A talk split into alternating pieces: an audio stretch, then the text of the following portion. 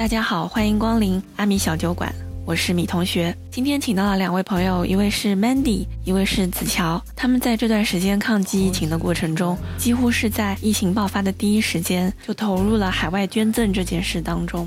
Mandy 是身在纽约工作生活的黄石人，子乔在黄石做资源对接的工作。今天想请他们来聊一聊，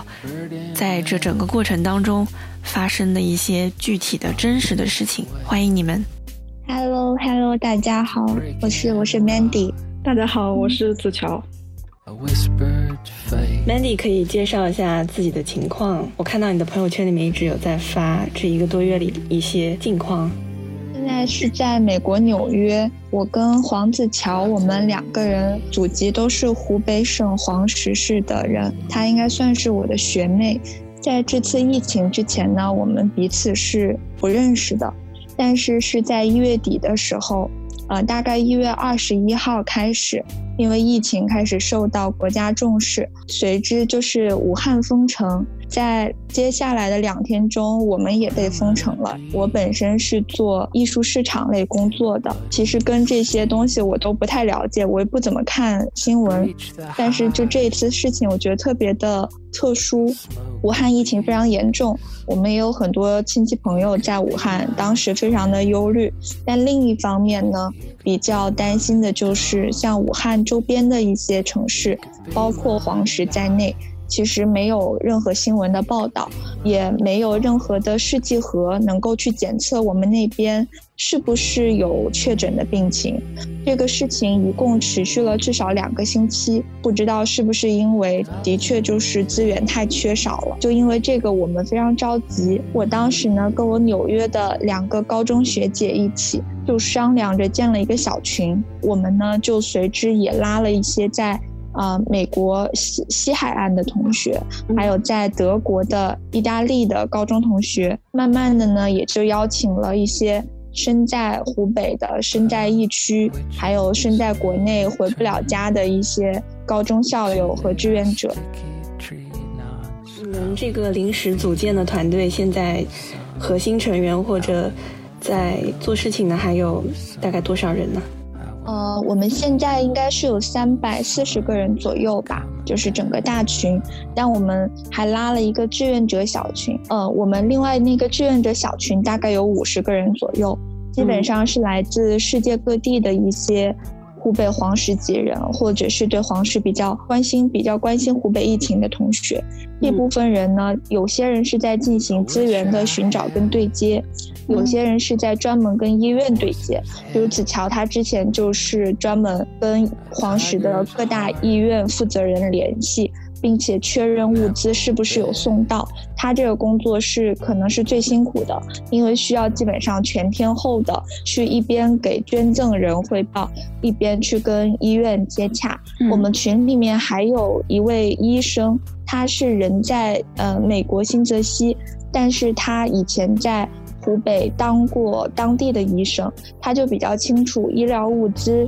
哪些是一线可用，哪些是不合规的。然后他会在群里面来判断我们找到的物资是否可用，然后还有一些其他人可能就是，一旦有人看到哪个基金会呀发了一个消息说他们有意向对湖北周边进行捐赠，我们就有同学主动说好，那我去对接一下，先看一看信息是否属实，然后再来跟大家汇报。子乔现在是在哪个城市啊？哦，我现在在家里，在黄石，对，出不去。之前听 Mandy 说你正在准备出去读博，准备是准备吧，希望能有个好结果。本来是打算什么时候出去的呢？本来其实是准备过完年就出去看一看。去哪个国家？本来是打算回欧洲一趟的，那边有一些收尾工作，再可能到美国去见一下导师什么的。不过现在就是情况有变，反正一切先以解决这边疫情的事情为主吧。那可以跟我们大致讲一下，现在你在黄石这个城市，包括你的生活有怎样的当下的状况？最近几天好像是封的比以前更严了，就是小区基本上都不能出，只能送菜上门，但是菜价又比较贵，所以一般都是在啃老本儿。但是这个还好吧，就无论怎么样能活下去。我就说，主要说一下我的志愿工作吧。好，因为之前是国内物资比较紧张，所以我们主要的目光就是放在海外采购这一方面。所以之前就是 Mandy 姐他们做的特别多的工作，主要是在外面国外寻找物资，找生产商筹款购买，再运回来。到后面。因为海外的物资也差不多收空了，国内的生产也跟上了，所以现在主要的重点就放在了国内购买，还有捐赠，然后和医院对接上面，重心稍微往国内转了一点，所以我就扛起了一个小旗子。我觉得 Mandy 之前反应真的非常迅速，因为他是我看到的第一批吧，疫情发生以后在朋友圈里面。或者通过个人的影响，在校友群里面这个圈子里面发生的第一个第一批人，并且在这么短的时间内，可以跟大家说一下你们的数字，总共捐赠了多少的物资？呃，有点长，然后我就。总结的说一下，嗯，然后首先，他这我们这个群，我是个人是二十六号开始加入的。我加入了之后，最开始做的工作就是整理医院的需求。到目前为止，最新更新到的是十八号，已经有二十家医院登记了。你们有没有阶段性的划分？比如说第一阶段、第二阶段？我觉得我可以讲一下，就是我们其实就是是有分阶段的，但是我们可能没有按类别来算，因为比如说海外的整个战线就拉得很长。你像我们海外筹资，其实我们是从一月二十二号就开始筹资了，但是我们第一批物资，其实子乔知道是在前几天。才顺利的到达了定点医院手中。是我个人统计的，我们群里通过群里可能有十多笔，然后最主要的几笔，第一个是一月二十七号到二十九号左右有手套，一共有三万多双，中间有几次是华科西雅图校友会捐赠的一些口罩数量，还有一些呃消毒粉什么的，但是这个没有统计数量，因为这个是他们主要在负责，所以我把消息转到群里面，医生他们登记之后就跟那边人沟通了，因为那个物资就不属于我们管。第二个非常重要的一件事。也是我印象特别深的一个，就是以色列三千件防护服这一个事儿。对，这个我也在朋友圈看到了，就目瞪口呆。对，因为这个事儿非常让我印象深刻，是因为是从一号我接手这个事开始，然后一直到十七号是最终四家医院收到了防护服，然后这十七天里面，我基本上每天一睁眼就是这个消息，而且这个就是来来回回，因为是要涉及到清关，还要跟慈善总会盖各种章，跟四家医院。盖各种章，但是非常幸运的是，很顺利的是，十七号的时候就四家医院全部都收到货，而且都给了收货证明。呃，以色列防护服的这个事情之所以受到群内这么大关注，很大一个程度上是因为以色列防护服大概花了从运费到购买，花了可能整整整下来要十二三万人民币左右。但当时呢，黄石的一个民间机构。呃，应该是三个民间机构的联合筹款，当时是呃只有三四万人民币。然后他们之前已经在社会捐赠上做了很多努力，这个时候等于还有差不多九万人民币的资金缺口。我们最好是要在一两天内解决，因为就是那个防护服的单价，呃，应该只有六七十人民币。等于是当低于当时的绝对市价，因为我记得在三天之后，黄石市防疫统战部公布的防护服市价已经达到了三百人民币，所以等于是我们也其实是想帮捐赠人省钱。那九万块怎么办呢？当时其实我妈是，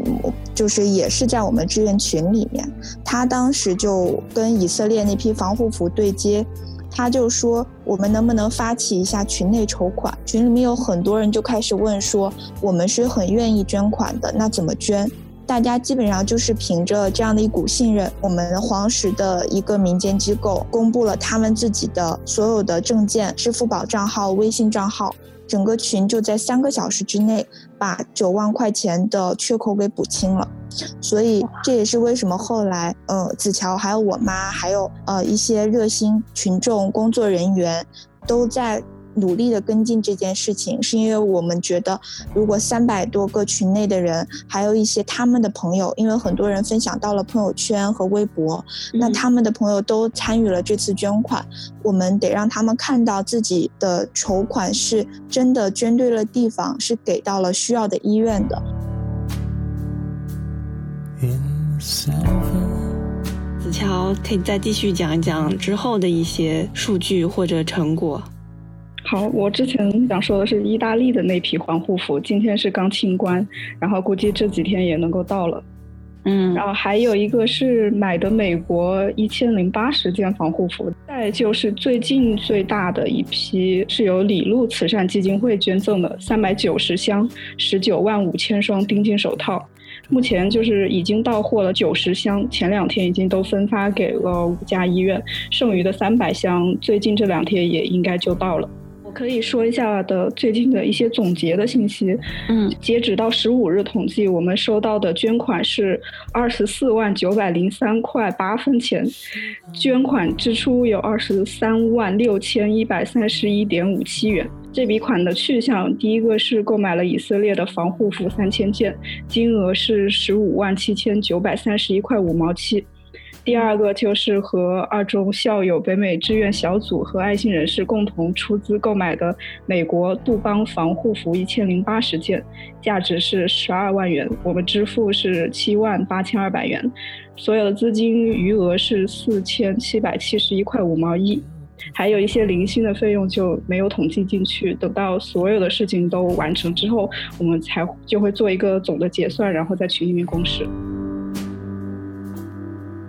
很好奇，嗯，在你们的团队中有曾经专门从事过公益类的项目，或者有这方面成熟经验的成员吗？因为这个其实效率非常高。我觉得是这样，因为我们那个群里面大家不是本职都做公益的，但可能呢以前多多少少参与过一些社会捐赠，或者是一些同学啊在上大学读研的时候自己做过一些公益组织，但跟这个肯定是完全不一样的，因为这个的。所有的捐赠基本上是群众自发性，因为很多人其实是互相也是不认识，基本上是靠着一个目的在短时间内聚起来的。而且我比较想提的是，其实像以色列的那三千件防护服的货源，是我的两个好朋友，一个是以前复旦的同学，一个是以前上外的同学，他们联系到的以色列。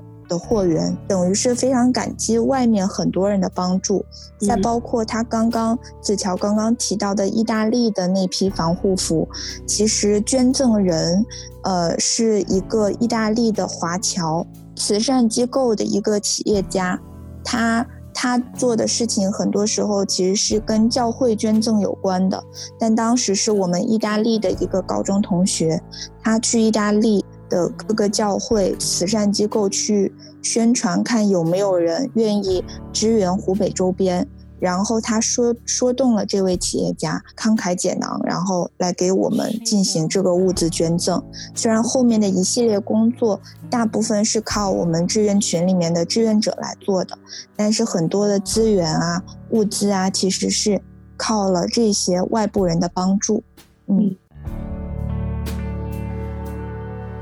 那你们在整个筹集物资或者聚拢这些人的过程中，有没有一些阻力呢？我们这边在美国，我其实只是我们美东志愿者之一。我的两个学姐，她们都在金融行业工作，压力其实最近是比较大的，因为美国正好到报税季。有一个学姐，她每天在办公室真的都是待到零点一点这样，但是她还是非常积极的在跟进物资。呃，很大的一个阻碍呢，就是他们有人是武大校友会的嘛，然后去跟进物资的时候呢，我们虽然武大校友会那边有很丰富的经验，就是说啊哪些物资是可以给一线用的，但武大的负责人都跟我们讲，就是有的型号的防护服，即使看到了正式文件说可用，他们依然就是感到非常的存疑，因为很多东西写的规格不是那么的明确，即使是有医学背景的人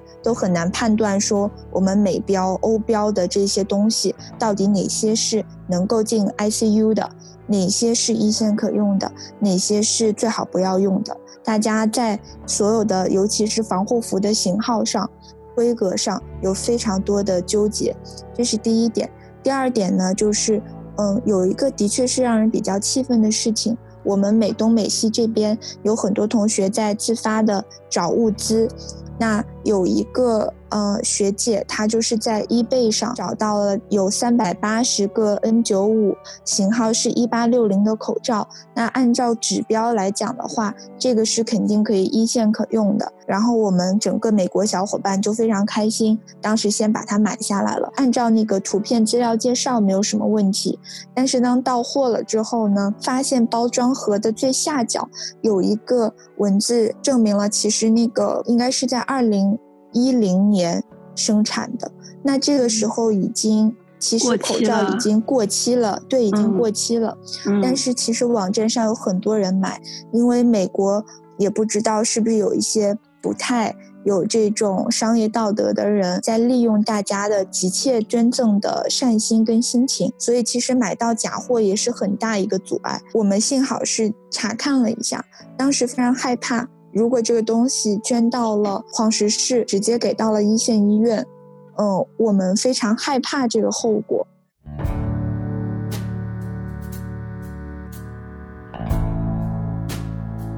不知道你们现在在那边的生活状况有没有受到影响？像你在工作和平时生活中有没有遇到之前新闻里面所说的华人受到歧视之类的情况？整个美国吧，至少是纽约，我看到的，基本上对这件事情产生警示的都是中国同胞。那其实美国人本身对此没有太大的防范意识。然后美国的新闻虽然也有报道，但是呢，就很多人还是把它当做一个外部的一个一个事件来谈论，不会对自己的生活造成太多影响。可以看到有很多的。中国工作的人和留学生都自发的戴上了口罩。那尤其是在地铁上，有的时候我觉得美国人其实不是歧视，他就是单纯的戒备跟好奇。因为我们平常的确，即使是流感也不会戴上口罩的，就很多人是没有这个习惯和意识的。那这一次突然间发现所有的亚洲面孔的人都戴上了口罩，他们其实是会有一些好奇。但是本身我身边的人，包括我接触的美国人，都还是比较善意的。更善意的人可能还会甚至问一下说：“那你家人在国内还好吗？”嗯，我觉得美国媒体的走向呢，很多时候标题可能是，呃，有一些甚至有点哗众取宠的状态，但是他们的报道绝大多数就我看来的，还是比较客观的，努力的去呈现这样一个事实。毕竟就是在这种比较大的疫情或者是灾难面前，可能他们还是以同情为主吧。这件事情我感觉在美国华人这边也慢慢的，嗯，开始大家情绪开始稳定下来了。那我很好奇，同样的问题，嗯，你的父母现在情况如何？因为我看到你之前讲到就那以色列防护服的最新情况的时候，好像听到你妈妈在群里面跟你开玩笑的说，嗯，什么成立贸易公司来接洽这个事情之类的。我很好奇他们现在在黄石当地是怎样的一个生活状态。就是等于是一切都停工了嘛，生活状态应该跟子乔差不多。我爸妈他们本身待在家，现在也好像没有什么事情做。我妈的意思就是感觉突然间上班三十年，然后就放了一个寒假，一放假就放这么长，非常的不适应。嗯，很有趣的一点就是像我爸妈这个年纪的人，嗯，我大部分同学，包括我在武汉的同学，我们之间聊天，如果爸妈不是医生的话呢？基本上在家现在的生活就是非常规律作息，像我爸妈一天只吃两顿饭，现在，但是每顿营养要保证。然后呢，出门买菜，像我爸就是浑身装备，呃，衣服一定要有戴帽子的。我爸不戴眼镜，我们也没有防护镜。我给他们买的泳镜就派上了用场。手套的话就戴一次性手套，然后再戴上口罩出去买菜。每次回来，身上的衣服从里到外都洗衣机洗一遍，消消毒。嗯，就是防备措施，他们现在都做的会比较严。另一方面呢，我妈在家就每天做瑜伽，我爸就对着电视跳健身操，然后我们家那个积了灰的跑步机也开始运转了，这都是比较好的事情。像他们可能四五十岁、五六十岁的中年人，他们因为这件事情呢，也感受到了我们下面很多二十出头的。学生党或者是刚工作的人的一些努力吧，他们也基本上在非常热心的帮我们做事。然后像我妈也是美国的这批防护服，以色列的这批防护服都是她在接洽。然后他在这个过程中呢，他就学到了很多关于怎么样处理物流清关的呃这样的知识，然后也跟很多货代公司啊取得了联系。所以他开玩笑跟我聊天的时候就会说：“那疫情过去之后，干脆要不自己成立一个贸易公司，就这样。”他们的心态都还是非常乐观的。我觉得可能比起他们来说，我们年轻人可能反而更容易焦虑。现在在你们核心的成员或者平时经常一起联络的湖北籍的老乡啊、同学啊、朋友当中，大家主要的情绪是怎样的一个状态呢？说句实话，大家都是在，嗯，怀揣着积极的心态，做着看看起来非常正确的事情。但我们绝大多数人其实情绪是非常不稳定的，包括我，可能都是隔几天就就会哭一次这样。主要就是感觉自己能做的、能帮的忙实在太有限了，甚至是物资到了那儿是否有正确的分配，有一些时候也不是能够受我们控制。那另一方面，像我的一些这边的同学还有学姐，他们的父母有一些本身都是医生跟护士，即使他们的父母不是在呼吸科做护士或者是医生，他们也会感到非常的忧心。那像我另外一个学姐，她感到很沮丧的就是，她家里面其实是基层干部，那其实他们要做的事情呢，现在是去每个社区去排查，这些社区工作人员本身是没有隔离衣，也没有防护服的，也没有护目镜的，他们只有一层口罩。有同学说，能不能通过国际物流方式，干脆就给自家多寄一点东西？那如果只寄给自家？做社区排查的时候，只有他爸一个人有隔离衣的话，那是不是就在搞特殊呢？然后我们说，那寄到单位行不行？寄到单位也不行，因为其实现在的呃所有捐赠都只能面向医院，这也是一个非常两难的问题吧。因为医院的确也缺东西，但的确社区的基层人员他们得到的关注也比较少。所以子乔可以替你补充一下前面我们提到的，在黄石当地，你和你的家人、你的朋友现在是怎样的一个生活状态吗？还有你们的情绪、心态？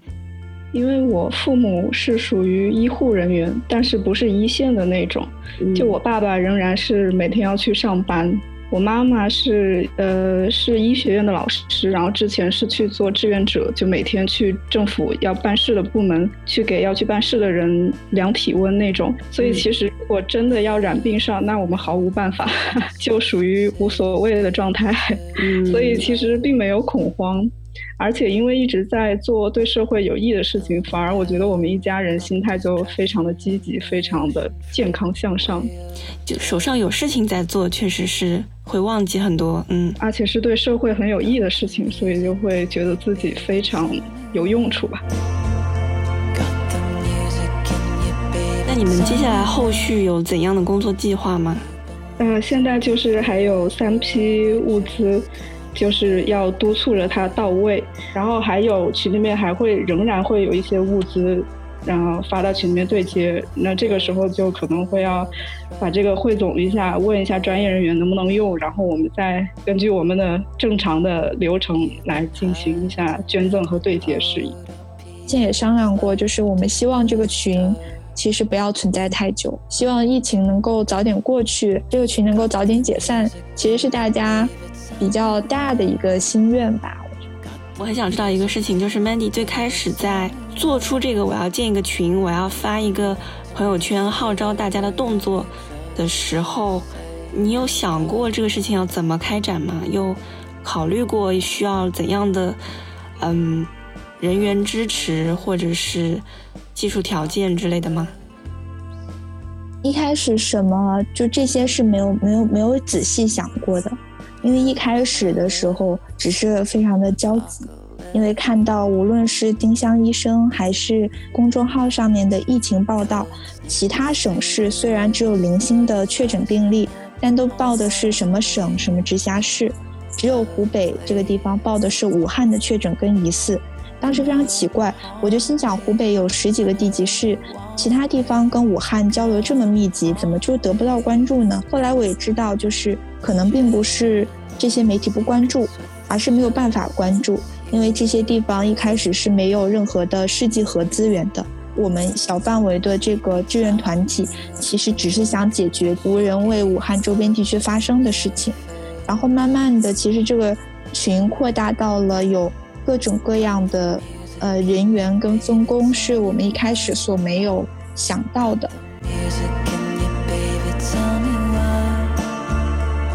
子乔接下来有什么自己个人的安排吗？包括你的这个本来留学的计划、读博的计划，现在搁置了。那你在家里面有在做这方面的事情吗？比如说准备一些课题之类的吗？啊，看看论文呗，学学英语。预计什么时候你可以踏上求学的 旅程？这个说不好，其实也无所谓。嗯，反正特别是志愿者事情做完了之后，就经常在想，我为什么非要上赶着，就是一毕业就要去干大家都在干的事情？其实也可以做一些别的事情。所以其实晚一年去读博，早一年去读博也没啥。大不了我身体健康多活两年，也就赚回来了。你是学什么专业的？我学微电子的芯片工艺。那你的博士方向是什么呢？之前有考虑一些纳米电子，但是后来看论文又觉得这个事儿有点悬。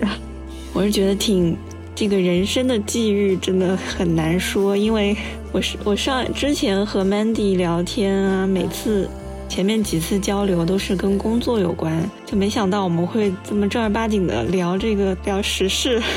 对我都没想到自己会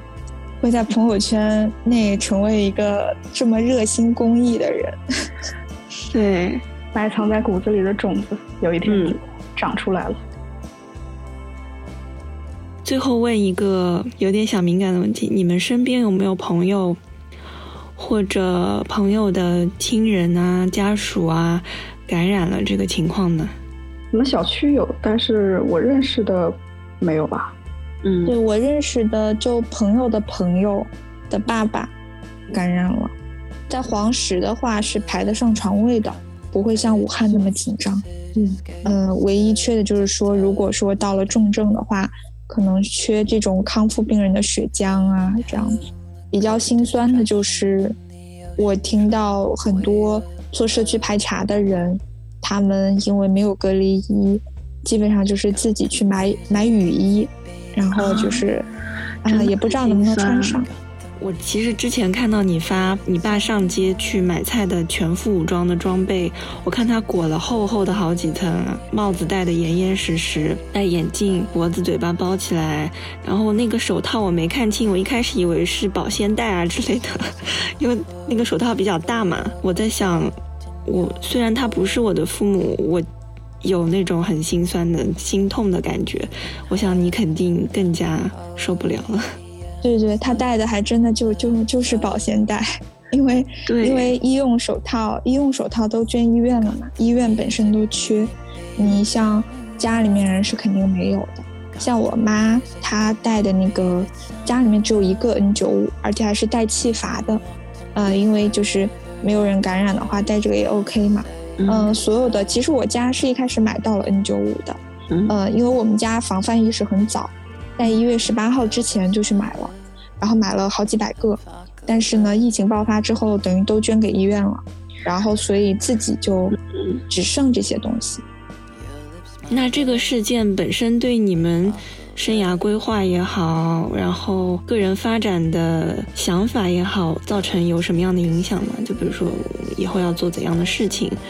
或者说要怎样发展自己？哎，这个事情就对我个人来讲，它其实比较比较深刻的让我认识到，身边人的健康安全是最重要的。我可能会更珍惜我比较关心和爱护的人吧。我我比较忧心，就是我觉得整个湖北，无论是社会发展、经济发展，还是人的心理状态，经过这次事件之后，肯定会有巨大的损伤。我不知道这个事情最后会怎么解决，这可能是我比较就每天会担心的一个问题。只不过现在也没法看到说之后会怎么样。但是我碰到这个事儿之后。我就一直有一个念头，就觉得会不会其实人类治愈地球，就像这个病毒治愈人类，就是明明知道，